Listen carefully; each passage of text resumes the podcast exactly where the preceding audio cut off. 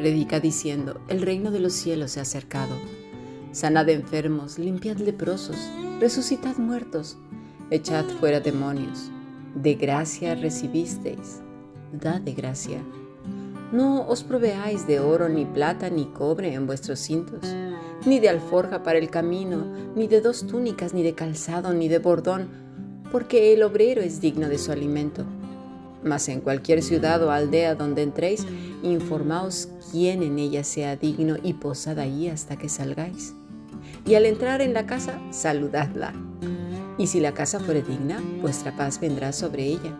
Mas si no fuere digna, vuestra paz se volverá a vosotros. Y si alguno no os recibiere ni oyere vuestras palabras, salid de aquella casa o ciudad y sacudid el polvo de vuestros pies. De cierto, de cierto os digo que en el día del juicio será más tolerable el castigo para la tierra de Sodoma y Gomorra que para aquella ciudad. Hemos escuchado palabra de Dios.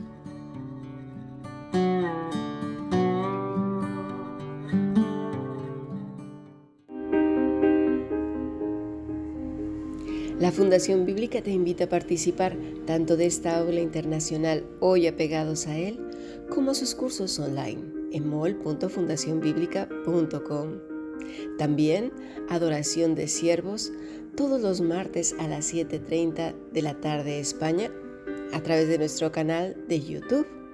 Para cualquier información escribe a fundacionbiblica.gmail.com. Aprendamos juntos del Maestro.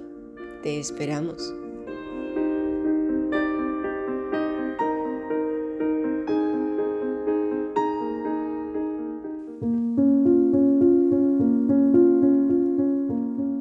Continuamos con nuestro pasaje mm, de Lucas 4, del versículo 42 al 44. Acabamos de leer Mateo 10, porque todo forma parte de lo mismo. Vamos a ampliar un poco. Lucas 4, 42. Cuando ya era de día salió y se fue a un lugar desierto y la gente le buscaba y llegando a donde estaba le detenían para que no se fuera de ellos. Pero él les dijo, es necesario que también a otras ciudades anuncie el Evangelio del reino de Dios porque para esto he sido enviado.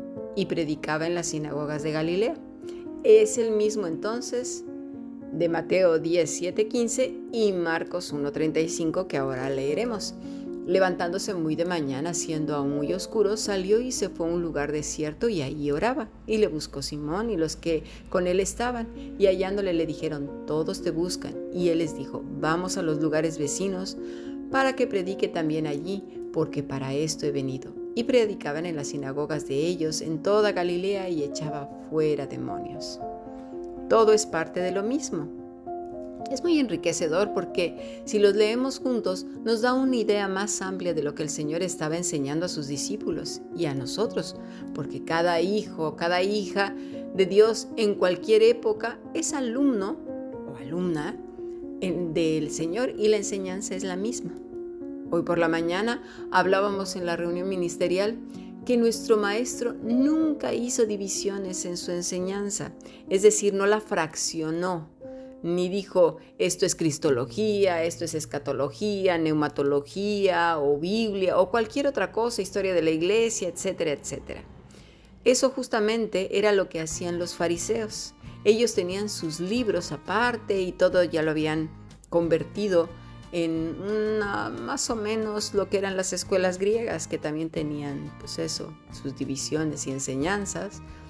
Eh, ah, y, los fariseos pues hacían lo mismo, tenían sus libros y, y cosas aparte. Nuestro maestro nos enseñó que en él y en su enseñanza no hay fracciones ni fisuras. Me acuerdo que esta mañana puse un ejemplo más o menos así, ¿eh? Cuando desmontas algo, o en otros lugares se dice desarmas, casi siempre suelen sobrar piezas. Eso pasa con, por ejemplo, con motores, relojes, televisores, computadores, muebles, etc. Terminas de, o sea, lo abres, lo desmontas o lo desarmas, luego lo vuelves a montar y resulta que por ahí quedó un tornillo, quedó por ahí una piececilla, una arandela o lo que sea y dices, ostras, ¿cómo puede ser? Bueno, pues es lo mismo. Es como querer desfragmentar una persona y aprenderla por partes. eso no se puede, ¿verdad? ¿A, ti se te puede aprender por partes? A mí no. Recordemos que el Evangelio es Cristo mismo. La doctrina de Cristo es Cristo. Mira, vamos a leer Lucas 24, 27. Dice, y comenzando desde Moisés y siguiendo por todos los profetas, les declaraba en las escrituras, escuchemos, ¿eh? lo que de él se decía. Se nos olvida que la escritura, desde Génesis hasta Apocalipsis, es Cristo. Cristo, Cristo, Cristo. Tenemos que entenderlo bien. No hace falta complicarse tanto la cabeza. Vamos ahora al versículo 32 de este mismo capítulo de, Lucas 24. Y se decían el uno al otro, ¿no ardía nuestro corazón en nosotros mientras nos hablaba en el camino, cuando nos abría las escrituras? ¿Se las abría para qué? ¿Para enseñarles cada asignatura? No. Lo leemos en el versículo 27. Lo que de él se decían. ¿De quién él? Pues de Cristo. Y entonces, ¿qué enseñaba Jesús? Pues lo que se decía de él, desde Génesis hasta los profetas, es decir, hasta Juan, porque todavía no se escribían las cartas paulinas, ni, eh, eh, ni los evangelios, ni, nada, ¿no? Es hasta, hasta Juan. Y hoy por hoy sería desde Génesis pues hasta Apocalipsis. El canon se cerró. El problema es que enseñamos a Cristo pues por partes. Es como si lo descuartizáramos, enseñando solamente un órgano. Y entonces a la larga se convierte en qué? En letra. Y eso se convierte entonces en una autopsia. Muerte, letra muerta que solamente enriquece el cerebro. ¿Cuántas veces no nos hemos encontrado eruditos o, teólogos solo de licenciatura o gente que ya ha estudiado seminario o algunos cursos y el pecho, bueno, lo traen hinchado como los de un gallo que va a pelear. ¿En serio? Yo, no veo que Cristo a sus discípulos les enseñara eso y menos que ellos anduvieran en una actitud así. Al contrario, cuando aprendes a Cristo como Él enseñó, no aprendes muerte, aprendes vida y a estar vivo. Vivir una vida nueva en Cristo Jesús. Y lo siento para el que quiere argumentar que así debe de ser. Bueno, lo aprendió de sus maestros y a lo mejor sigue la doctrina de sus maestros. Pero Cristo, nuestro Señor, al menos lo que leemos en la Escritura y en los Evangelios, no veo fracción, yo veo enteros. Es decir, a Cristo entero. Así pues, el Señor tenía que dejar bien claro qué era lo que iban a predicar y enseñar sus discípulos. No iban a establecer una escuela rabínica, sino que la gente tuviera vida en Cristo Jesús, que comprendiera el grande amor y perdón de Dios a través de Cristo Jesús. En el siguiente pasaje entenderemos un poco más de lo que estoy hablando. Lucas 16, 16, 17. La ley y los profetas eran hasta Juan. Desde entonces el reino de Dios es anunciado y todos se esfuerzan por entrar en él, pero más fácil es que pasen el cielo y la tierra que se frustre una tilde de la ley. Hasta aquí palabra de Dios. Hay gente que no entiende muy bien este pasaje, pues vamos a estudiar lo que os parece. Jesús dice que la ley, los profetas eran hasta Juan. El ministerio de Juan el Bautista marcó el punto de inflexión de la historia de la redención. Antes de eso, las grandes verdades de Cristo y su reino estaban veladas en símbolos y sombras de la ley y prometidas en los escritos de los profetas. Por ejemplo, vamos a primera epístola de Pedro, capítulo 1, versículo 10 en adelante. Los profetas que profetizaron de la gracia destinada a vosotros inquirieron diligentemente, indagaron acerca de esta salvación, escudriñando qué persona y qué tiempo indicaba el Espíritu de Cristo que estaba en ellos el cual anunciaba de antemano los sufrimientos de Cristo y las glorias que vendrían tras ellos. A estos se les reveló que no para sí mismos, sino para nosotros administraban las cosas que ahora os son anunciadas por los que os han predicado el Evangelio por el Espíritu Santo enviado del cielo, cosas en las cuales anhelan mirar los ángeles. Hasta aquí palabra de Dios. Ahora bien, Juan el Bautista presentó, como ya hemos visto, al rey mismo y por cierto, en Mateo 11:11 dice, de cierto os digo, entre los que nacen de mujer no se ha levantado otro mayor que Juan el Bautista, pero el más pequeño en el reino de los cielos mayor es que él. Juan fue más grande que los profetas del Antiguo Testamento porque realmente vio con sus ojos y participó personalmente en el cumplimiento de lo que ellos solo profetizaron. Menguó para que él creciera, ¿verdad?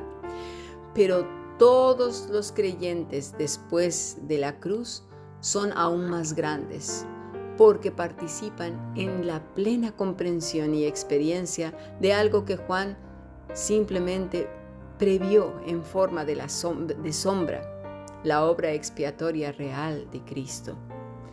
Bueno, y volviendo a nuestro tema en cuanto a la preparación de todo discípulo de Cristo, quien nos enseña de una manera completamente diferente a los religiosos. Los fariseos que se consideraban expertos en la ley y los profetas no entendieron el significado de aquel, es decir, de Cristo mismo, a quien señalaban la ley y los profetas porque aparte para ese entonces ellos ya tenían y hasta la fecha los muchos religiosos judíos tienen otros libros de los cuales se apoyan y siguen y son más importantes. Y también este fenómeno lo sufren los cristianos o los cristinos. Tienen libros y, que, de los cuales les sirven más como base que la misma escritura. Siguen a personas, a sus mentores, y a eso le llaman sana doctrina. Bueno, en cierta manera sí, porque siguen la doctrina que sus mentores le enseñaron. Pero todo cristiano sabe que su maestro es Cristo y entonces se remite a las escrituras, que son suficientes. Ahora, yo no estoy negando o diciendo que no hay que estudiar las escrituras, entonces estaría pecando yo misma. Yo estudié seminario y luego me fui a la licenciatura. Pero lo que sí puedo decir que lo que ha enriquecido mi vida tremendamente, sin lugar a dudas, es la escritura. Y Cristo mismo aprendiéndolo enteramente a Él, que es finalmente lo que me ha dado vida. Cristo mismo, la palabra de Dios, es la voz de Dios, las escrituras. Eso es lo que le ha dado riqueza y vida a mi alma. Muchas personas creen que el estudio es lo que los va a hacer mejores o más, más espirituales. A veces eso no es así, no es así. Lo vemos en la misma vida de nuestro Señor Jesucristo. Y digo a veces porque hay gente que obviamente el corazón es diferente, Dios toca no, no, solamente de una misma manera, sino de otras. Pero lo que sí vemos en la escritura es sin duda alguna y sin lugar a, nada, es que el encuentro con Cristo, la cercanía con Él, el vivir apegados a Él, es lo que da vida, es lo que da un nuevo corazón, un nuevo pensamiento, una sabiduría e inteligencia espirituales que no la da ningún otro querido hermano que pueda tener un libro maravilloso, porque hay libros hermosos que enseñan un montón de cosas, pero el único libro que tiene vida es la palabra de Dios y eso lo tenemos que tener clarísimo. Ahora bien, cuando dice Jesús que todos se esfuerzan por entrar en Él, es decir, en el reino de los cielos, la palabra que usa el Señor es viazo, que quiere decir forzar, meterse a la fuerza, violencia, usar la fuerza, ser violento. Algunos han interpretado que este pasaje es que muchos entran en el reino de los cielos a pesar de la oposición. Pero si leemos el contexto y en la situación en la que está hablando Jesús, lo que dice es que los religiosos estaban haciendo las cosas en sus propias fuerzas. Todo religioso, toda persona que sea o no cristiana, usa sus propios medios para entrar en el reino de los cielos y finalmente no termina entrando. ¿Por qué?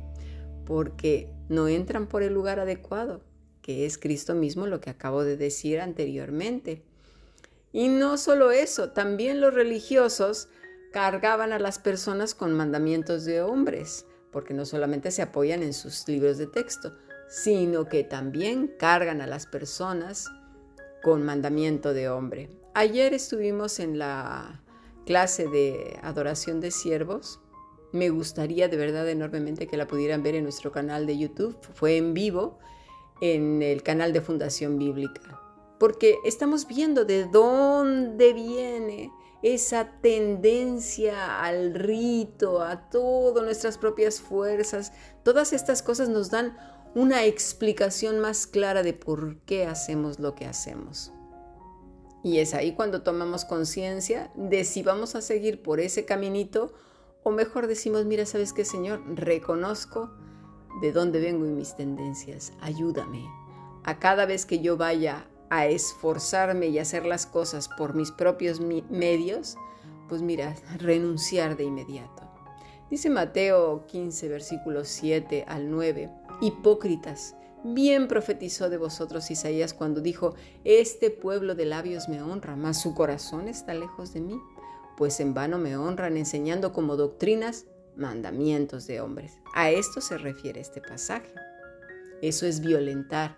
Y eso mismo vemos hoy en cantidad de instituciones, ya sea cristianas o no, cargando a las personas más y más de mandamientos y reglas de hombres, que lo único que traen al, alumno es carga, mucha carga, culpa, y les roba el gozo porque es no te vistas así, no hagas así, no te cortes el pelo, no te subas al estrado, ay, no toques ahí, ay, la hermana se sentó en, en las sillas que están en el estrado y ya las contaminó, madre mía, ay, no oraron por los cables y por esos se fue la luz, madre del amor hermoso, ay, el niño tocó la trompeta, ya la contaminó.